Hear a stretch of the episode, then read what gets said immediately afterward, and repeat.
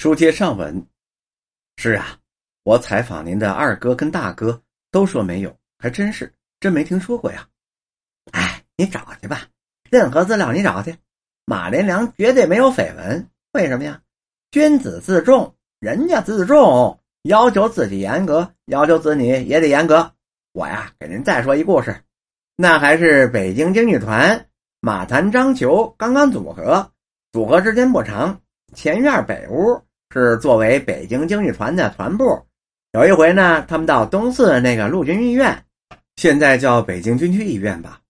嗯，是，到他们那儿演出去，医院呢就派了一辆车接去了。平日呢，我伯父身边我是离不开的呀，我伯父也离不开我。他洗脸、擦脸、刮脸、擦鼻涕、擦鞋什么的都得我帮着。完了呢，他就说：“车来了吗？”我说：“来了，等您半天了。”说你看看去，我就说您放心，老爷子能装七八个人、八九个人呢。这句话我认为是没错的。他拿眼瞟了我，什么也没说。我住在后院南屋啊。第二天我正看书呢，老爷子过来了，拿着两本词源，没事看看这个啊。我也不知道什么意思啊，好端端的给我拿两本词源干嘛呀？字典我也有，词典我也有。你昨儿用错一个词儿，这说的我一愣。人上车呀，那叫坐车；往车上搬东西，那叫装。哦，我忽然想起来了。哎呦，您能说能装八九个人呢？是啊，到现在两本词典我还留着呢。就这一个字儿，要求多严呐！要不您说马荣祥说话念字儿咬的特别准，那就是小时候培养的。他是不是对吐字要求特别严呢？嘿，这话说对了，特严。哪儿走鼻腔啊？哪儿哪儿上额头上头腔啊？哪儿走舌音？哪儿是咽音？哪儿是胸音？那都得准。北京话吐字不是特别清楚的，有时候吐字厉害呀。可是你们家人说话不吞字，包括您说话也不吞字，这都有训练吧？嗨，什么叫熏陶啊？知道吧？这种熏陶，我这八十出头了。嗯，这个呀，今天看来是文章，多少年以后，这就是历史。说到这儿啊，我呢再给你说一故事。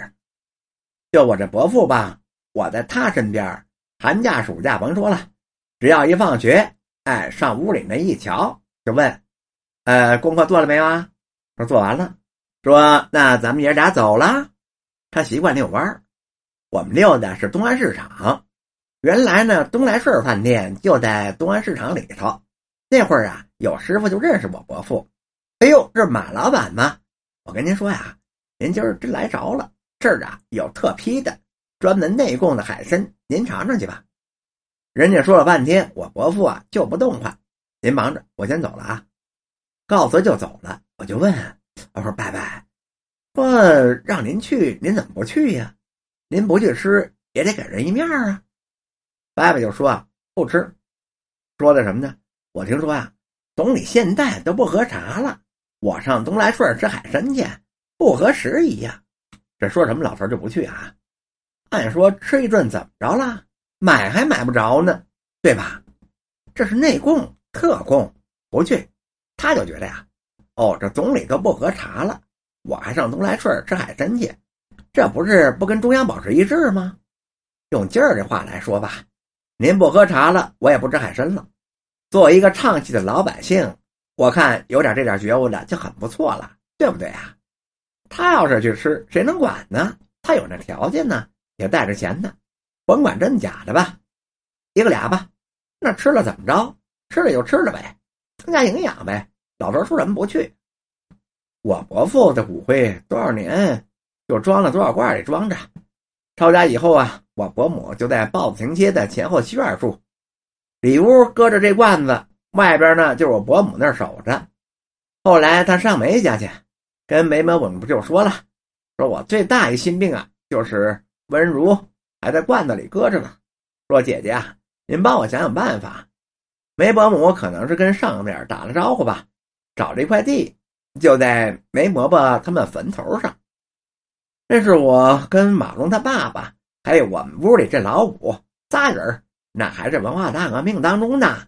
就扛着大签子，扛着镐，扛着铲子，哥仨上了那山顶，挖了一个一米二，后来说不够，又往下挖，挖了一米五深，那是山。那大签子、大镐砸起来，那都是大石头片子。哎，现在想想啊，嗯，没话说。这回还不错。那马小曼跟燕少平跟朱镕基总理啊说了说，国务院给拨了款，算是把坟给修起来了。从山底下走到山上，一百多层，走吧。是啊，这总算有一个坟了。本集播讲完毕。